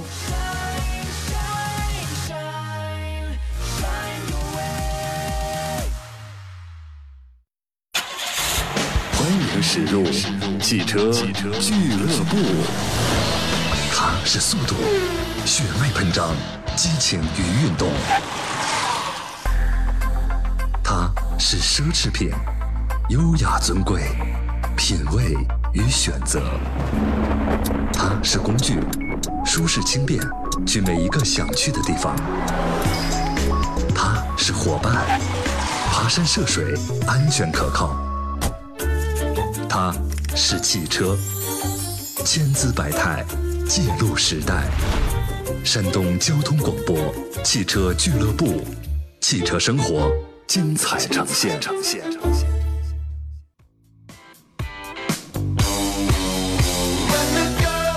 来，诸位继续回到节目当中，我是杨洋，这里是汽车俱乐部。今天洋洋洒洒的，这个时间过了飞飞快，如白色小马飞快跑过狭窄缝隙，又剩下最后半小时，说是半小时，连半小时都不到了啊！来看看诸位在新挑选与二手车的这些方面的问题吧。坐上宾的是大家非常喜欢的酒量很大的十三瓶老师啊，这个酒量太大了，能喝十三瓶呢，一直喝，这是啊。刚才广告之前咱们说到了那个大迈的 X 五啊。呃，咱们接着聊吧。我说这个就市场表现而言，它这个车在二三线城市表现还是不错的，是这样吗？呃，确实是这样。从上市以后的话，包括这这款车的整个销量还是比较比较高的啊。但是整体发现它的消费群体的话，一般就是二三线这种城市啊，可能是还甚至是一个更基层一些地方。嗯。呃，我觉得这个可能也是，还有前面也说过这个观点啊。很多这种厂家造车的时候啊，包括这款车的一些潜在消费群体啊。我还是做了很大的这种我们说的调研，之前的调研啊，这种情况这一块儿啊，对。但是这里面其实也是有一个问题啊，也就刚才就是在这个间隙啊，节目间隙刚才我们说的这个 X 嘛，是吧？啊啊。我我也看看两款这个 X 七啊，一个是这个大麦的 X 七，另外一款呢叫思维思维 X 七。对，思维 X 七。你觉得谁更漂亮？呃，颜值都很高，都很高是吧？我觉得这个大麦这个这个 X 七应该能更漂亮点儿嗯，所以特别现在我们说一些，我觉得一些车型吧，特别主打这些二三线啊甚至我们四五线城这些车型的话啊，我觉得很多的话是以这种一个比较漂亮的一个外观是吧？包括一个丰富的配置。还有相对是一些空间的话嘛，会会引引起一些消费者的所所谓的这种我们叫做购买吧。但实际上这些车的话，我觉得普遍的话，我们是因为比较新的啊，一些小的问题啊，小的这种毛病的话也是难免的。嗯。但是因为特别是我们二三线甚至我们四五线城市的一些我们说的一些呃车主吧，用车朋友还是我们说应该是还是特别怎么说呢？呃，怎么说？特别厚道是吧？啊，就是 一般的，特别一般的话，只要这个朴素怕我。不跑的话，一般也不会说有太多的这种反应，是吧？一些小毛病也就能忍就忍了，是吧？这种情况，这就说明什么呢？我们很多消费者还是很善良，还是这个心情还是很朴素，还是很还是很还是很善良的。我花了这个价位，OK，那我就接受这个价位产品所能带给我所所能给予我的，对吧？对。但是我我希望还这些厂家的话，你不能老老是出现这种层面，还是要把你的产品的话，特别是我们说。大的问题没有，小的细节也要不断优化，是吧？啊，对，多做，多做正向研发，是吧？是这个样子啊。呃，叉五呢，前两天八月底的时候刚刚出了一个升级版本啊。所谓升级版本呢，就是在这个配置方面啊，它装配了远程控制系统。你看现在我们买这个级别、这个价位的车啊，颜值以以及这个价格，这是老百姓买车，呃，可能这个级别老百姓买车临门第一脚的事情。对吧？临门第一脚，那我就要看颜值，颜值跟价格我能接受了，我看看里面那个配置也就非常不错，然后尺寸也这个足够大，OK 啊，拍板买了，对吧？这一次这个远程控制控制系统，无论是安卓还是 iOS 系统啊，只要你智能手机，你可以下一个叫 APP，我们叫 APP，叫 APP 啊，叫大麦管家了这么一个 APP，然后呢，能干什么呢？能能这个进行车辆的启停，能远程开空调，能远程落锁与解锁，还能寻车，还能一键救援。还这个 A 这个这个 A P P 呢，还自动有那个行车日志，记录你的行驶轨迹，实时的车况。我觉得记录行驶轨迹这个呀，如果是石老师的话，你可能这个挺讨厌这项功能的啊。你要上哪儿，你无论上哪儿去，嫂夫人全都能掌握。哎呀，这太可怕了，这个啊。这个实时车况，哎，这个我这个我挺喜欢，能让你掌握这个车辆的状况，安防提醒、养护提醒，还能查违章，我觉得这个是可以的。另外还加了一些叫 Z Link 的，因为众泰嘛，Z，所以它用 Z 做开头，Z Link 一个车联网的系统，呃，就是来诊断汽车，实现诊断、控制、安防、导航，还有咨询这五个功能吧。这个动力方面依然是，呃，因为它这次是一个小的一个中期改款嘛，所以动力还依然还是三菱。三菱 1.5T 的这个涡轮增压发动机，反正属于高转发动机，动力达到六千转的时候，一百一十千瓦最大功率，我觉得都这个还是 OK 的，这个还是 OK 的啊。呃，这是这个我们由众泰的 X7，然后说到了 X5，然后刚才我们不是说那个 X7 是呃有点借鉴大众 GT1 嘛？二零一五年的北美车展之前，大众就发布了这款 CrossCoupe GT1 的这个概念车，二零一五年北美车展亮相的，但到现在还没有量产。MQB 平台七座。概念车计划呢，当时也是说到二零一六，今年的年底来投产，提供这个七座版本。当时概念车搭载的是一台插电式混合动力的这个引擎，三点六升 V 六汽油机，然后加了一个十四千瓦时的一个锂离子的这么一个电池啊。据说纯电模式下能跑三十二公里，我这个也跑不出济南去，这是啊。反正车颜值跟 X 七长得是一样的啊。呃，各位可以去找照片，可以去看一看。我们来听一听东营季先生他的问题是什么？你好。你好，你好，季先生。哦，你好，我想问一下，想咨询一下新车，就是迈腾和那个雅阁。嗯，你看哪一个性价比好一点，质量就稳定一点？啊，具体是哪一个排量，以及您想追求的是哪些特点？二十万左右的，二十万稍多一点。你想要什么？就二十万左右的那款，那个。知道了，您想要的是什么？您买您挑车最看重的最你你最想要这个车，想给予你什么？就是比较来说，就是说经济实惠啊。啊，你主要是商务用，跑长途多。啊，经济实惠，然后放在了前头。两点零的雅阁和一点四 T 的迈腾是吧？对，二十万左右的那一款，就二十一左右那个啊。啊，是吧？那个石老师怎么来看呢？啊，其实现在我觉得花个二十万左右买这种中级车啊，其实大家的选择还是非常多的啊。也能买一点八 T 的迈腾，这个都能买。对对对，其实我觉得首先说分别说两款车吧。如果迈腾的话啊，我们觉得就是应该还是老款的是吧？啊，不是最新款的这个。哦，新款的能买。新款的可能够不到吧？够到了吗？新款的能买啊。新款的那个二零二零二零一七款的，我记得它那个有就是二十万多，不到二十一万，有一点四 T 的，也有一点八 T 的，都能买吗？你是这样的啊？如果是老款的迈腾的话，其实我建议的话，还是就是，呃，可要考虑它二点零 T 的那一那一款车型啊，相对说整个动力匹配，包括可靠稳定性的话，都会相对说要比一点八 T 要好一点啊。如果你要考虑雅阁的话，其实我觉得你二十万左右的话，你。要么买一个相对说，不管是二点零的还是二点四的，相对说配置都比较高的啊，这么一款车型了。然后这个主要看你的用途了啊。如果觉得以家用为主的话，二点零的这个动力的话，基本上够用。那完全你把它预算降到十八万左右，买一个相对说配置各方面就已经不错了。这是我个人观点啊。嗯。哦哦。怎么样？嗯哦，行。要是相对雅阁好一点呗，它安全系数高吗？强调两个，一个是这个。这个安全系数不太好吗？啊，没有没有没有。这个主主要还是我们看你的这个用途这一块啊。另外，你刚刚强调一个性价比，另外的话一个可靠稳定性，相对来说的话，我觉得雅阁会稍微占点一点点优势。对，车啊确实是要轻点儿，要这个薄一点，要薄一点，要薄一点儿。但是主框架安全，这个就可以了。哦，行行，对吧？行，好，行好，谢谢。好嘞，再见。他一说这个问题，我突然想起来，刚才有谁发了一个微信来着？说那个日产的那个，哎，我待会儿啊，这个是在是在延安看车团这个微信平台上吧？我待会儿我慢慢找一下，来看几个二手车的问题。左公说，专家你好，一三款的奔驰呃 A 两百，一四年挂牌，请问现在能卖多少钱呢？呃，奔驰的 A 两百啊，相对说还是一款保有量不高的车啊，一三年的车型。呃，这个的话，那个价格你稍微参考一下吧，就是在那个裸车那个价的基础上，至少的话应该是打一个大概是。呃，六六五折到七折这么一个价格区间吧，因为这款车确实保有量比较低啊。哦，行，价格会浮动比较大啊。啊，刚才那个问题我已经找到了。一位网友说：“这个专家好，主持人好，听见好多人说这个新逍客呀是皮儿薄馅儿大，安全没保证，想请你们俩说一下，新逍客的安全性真的就那么差吗？听得我都不敢买了。”哎呀，如果我没记错的话，这个新逍客呀是五是在呃 C N CAP 当中碰撞，应该是拿到了五星的成绩啊，拿到了五星的成绩。同样拿到五星的，我就从今天前半段大家问到了这些车当中，呃，有人提到了捷豹的 X F，对吧？X F 也拿到了这个五星的安全成绩。呃，刚才这个前面大家提到了很多车当中也都有这个五星安全碰撞啊，所以说我觉得大家现在是这个这样，我先说一个我的个人观点，然后请石老师来分析下这个问题啊。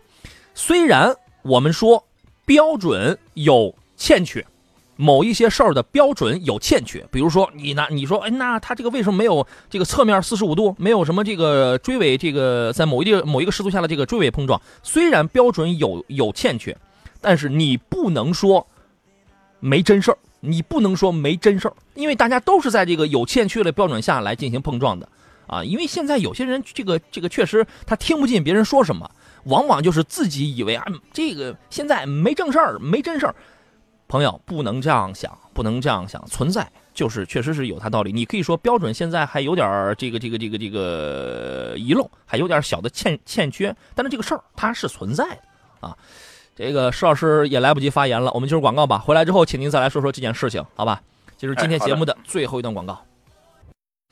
来，回到节目当中啊，这个跟大家说一声抱歉，听说刚才这个话筒没关啊，又说了一句，哎，又没时间了，是啊。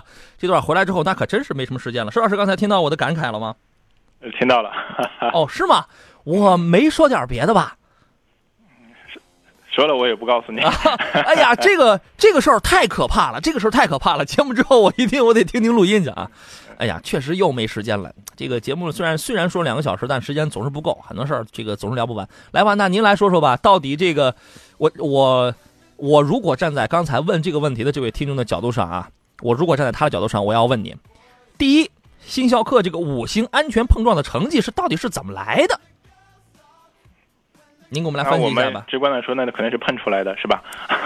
但是出来的。但是你知道吗？现在有的人一定会说：“哎，花点钱就能买这个。”朋友，我还是顺着您这个思路来啊。咱们先不说您这个想法对不对，有人说现在这个没什么真事儿，花点钱就能买。我们不反驳，我们先不反驳。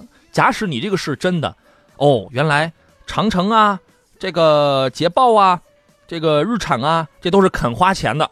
咱先不管花多少钱，其他的有那些什么三星的、四星的，那些都是没钱的，那些都是不肯花钱的喽。您是这个意思喽，对吧？所以说有些谣言是不攻自破的啊。你可以说这个车轻，这个车薄，但是一定不要说它这个这个你这一碰就完蛋了，这个这个绝对不科学啊。对于这个事儿，请施老师，咱们从正统的这个角度上，您是想怎么来说一说呢？啊，我们经常在节目里，很多朋呃车友有朋友问啊，这个车到底安全不安全啊？其实关于这汽车安全，我觉得可能从技术讲非常复杂的一个情况，但是我就通俗讲一点啊，就很多这种车友的话，经常说啊，我这车可能那天和别人的碰了一下，结果别人的保险杠都碎了，但是我的车一点都没事儿，是吧？我的没事儿，结实吧？我这车肯定够安全，这就安全。这个咱们换个角度考虑一下，如果的话，你和碰的是人的话，对吧？对，碰到人了，那会是一个什么后果，是吧？啊，这个大家去去考虑啊，这个情况，这是这个第一点。第二点的话，我们说还是从这个技术角度说一下。现在我们说的话，大家往往很多这种所谓强的这个车安全不安全，往往很多人都还是从这种被动安全性呃去考虑这个情况这块。简单说，这个车撞了以后，我的什么防撞钢梁啊、什么吸能啊、什么安全气囊、什么安全带这些东西啊。但是现在从我们整体的这个技术发展趋势来看的话，现在我们说说很多车的这个安全性的话，就是这种我们叫主动安全性的话，这方面的话会被大家越来越。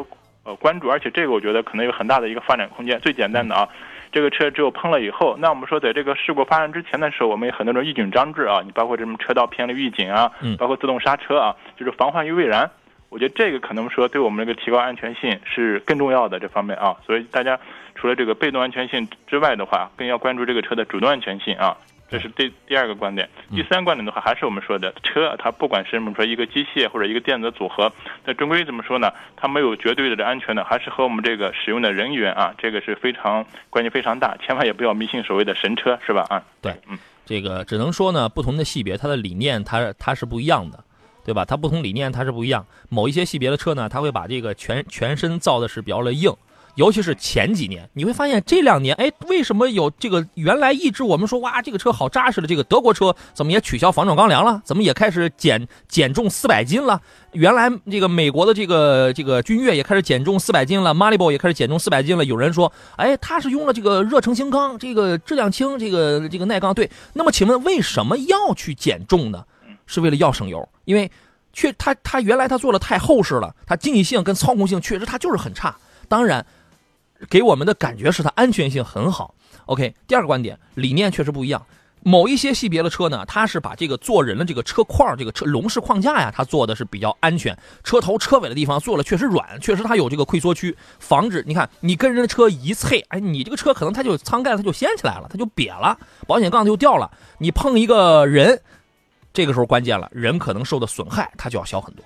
这个我们再扯出一个标准来，如果说标准足够健全的话，那么我们会发现有一些高科技含量的车子，你你要是万一咱们要碰了人，他那个舱盖那个人家那是要带气囊的，或者舱盖是要掀起来的，是要主动去迎着人去，就是防止让他那个头部去产生一些碰撞。我觉得这些都是一些理念，是一些标准的这种这种问题啊。凡是车能在中国能达到中国的标准上市来跑，那么基本上它是合格的。它不一定是最优秀的，它是合格的啊。其他的一些个东西是根据国别、根据设计理念有一些区别啊。第三一类东西跟人有关啊，这个事儿咱们就不再说了，这都是这多少年前讨论的一些个问题了。呃，看几个问题来结束节目了。呃，后边咱们也不再开通电话了啊。黑色黎明说，讴歌 MDX 二零一零款三点七的舒适版，二零一零年的车啊，问我现在要买的话，多少钱是比较合适的嘞？诶，这又是一个特别冷门的车。当时买的时候应该也不便宜，应该也得在八八十多万吧。嗯，如果按这个年限的话，那这个车肯定我们说折半应该还不止啊。哦，价格应该折半不止。嗯，那就挺惨啊，这个。对对，挺惨。罗宾说：“谣言止于智者呀，没有最安全的车，只有最安全的驾驶。是，可能这个车跟人之间，你要真考虑安全啊。”呃，车的比例虽然有的车现在有那个 City Safety 这个等等一些主动安全，防止你碰撞前它就做起起起一些功能啊，但是我觉得我还是愿意把百分之三十或者百分之四十吧，把这个安全的责任给车，剩下其实更多的成分还是愿意给人啊。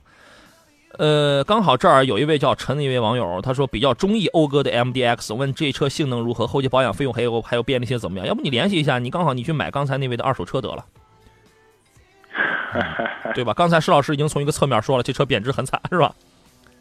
对对，作为一款没有从保值性考虑的话，确实这款车保值比较差一点。但是讴歌这款车来说的，我觉得还可以，整体的还是不错的啊，包括配置啊，各个方面啊，性能各个方面，嗯，行。呃，陈的一个问题是一零款的君威两点四中配，一零年十月上的牌子，跑了九万六了，变速箱啊还大修过啊，现在能值多少钱呢？啊，一零年的车啊，这种车现在价格可能也是在啊差不多在这个九万左右吧，具体要看车况之类的啊。行。馒头香香说：“现在买二手车的话，十二到十三万能买到比较豪豪华点的品牌的车吗？当然，看你想买哪一年的呗。现在新车都是国五的，买国四的会不会国家又出什么新政策取缔国四的车？这样的话，开不了多久就砸手里了呀！哼，这个我比较担心，请讲解一下，最好能买到三年左右的车，不超四年的。”关于说到这个国四、国五啊，这个还是有点杞人忧天了啊！你毕竟现在我们淘汰的黄标车的话，达不到国一是吧？国一到国四中间还有一段距离是吧？这个没必要担心这个情况啊。对，就刚才说你这个预算的话，想买一个就是品牌豪华点的车的话，那主要还是一个是车型和年限的问题啊。嗯，十三四万还是可以买到一些相对说豪华品牌或者一些比较豪华一点的车吧？嗯，是吧？小郭说：“杨洋你好，我是潍坊安丘的。我看了两个车，一个是一一年的标致二零七三厢一点六手动，跑了三万五千公里，要三万块；还有一个是日产骊威一零年一点六的，跑了六万公里，要四万块。哪个比较合适啊？就是在县城代步上下班，周末呀没什么事儿就回个老家。呃，两款车的价格应该还算基本上都在这个合理的这个市场价格范围之内吧？啊，所以关键还是要看车况。哎，我们一直强调二手车的价格是一方面，二手车的价格一个是主要是车况来决定的啊，另外的话就是买卖双方的一个。”一个议价能力了，是这样的啊。车况啊，这个价格是都挺合适，是吧？价格都合理的市场价格区间，对，是是合理的。但是车况啊，二手车的车况我们看不见，这个没法说。您您您您自个儿呃看，或者自个儿找人看啊。最后一个问题吧，小山说：杨洋老师，帝豪 E C 七白色手动天窗，一键启动，两万六千公里，一五年二月挂的牌子，还能值多少？石老师，你收吗？他收不了，他在克拉玛依呢。这个看来应该是配置比较高的那一款车型了啊。啊。你说吗？但是现在确实是这个 E C 七幺七幺五的话，这款车现在还，呃，新车的话，低配车型也就是差不多在七万左右吧，可能不到七万啊。所以你这个车你先参考一下，你正常的市场价应该是在六万左右。但你个人的话，我觉得经纪公司收购可能还要低一点，是吧？行吧，那今天咱们就到这儿吧。你看，我为了庆贺，我刚才广告期间我都喊出了，有人说我都喊出了洪荒之力了。节目又要结束了，同志们！哎呀，你说上哪儿找我这么好的员工啊？来上两个小时节目，我还我还觉得不过瘾。您觉得过瘾了吗？呃，我觉得很过瘾了。哦，是吗？您您这什么工作态度？您才连了一个小时的线，去了广告半个小时，您就觉得就过瘾了？我觉得你给自己定一个能实现的小目标好吗？这个下下一回从十点开始到十二点全是你好吗？小目标啊，小目标。好嘞，谢谢十三平老师，再见啊。好我是杨洋，祝各位午餐愉快。I'm all that you need. Do you tell them what I like?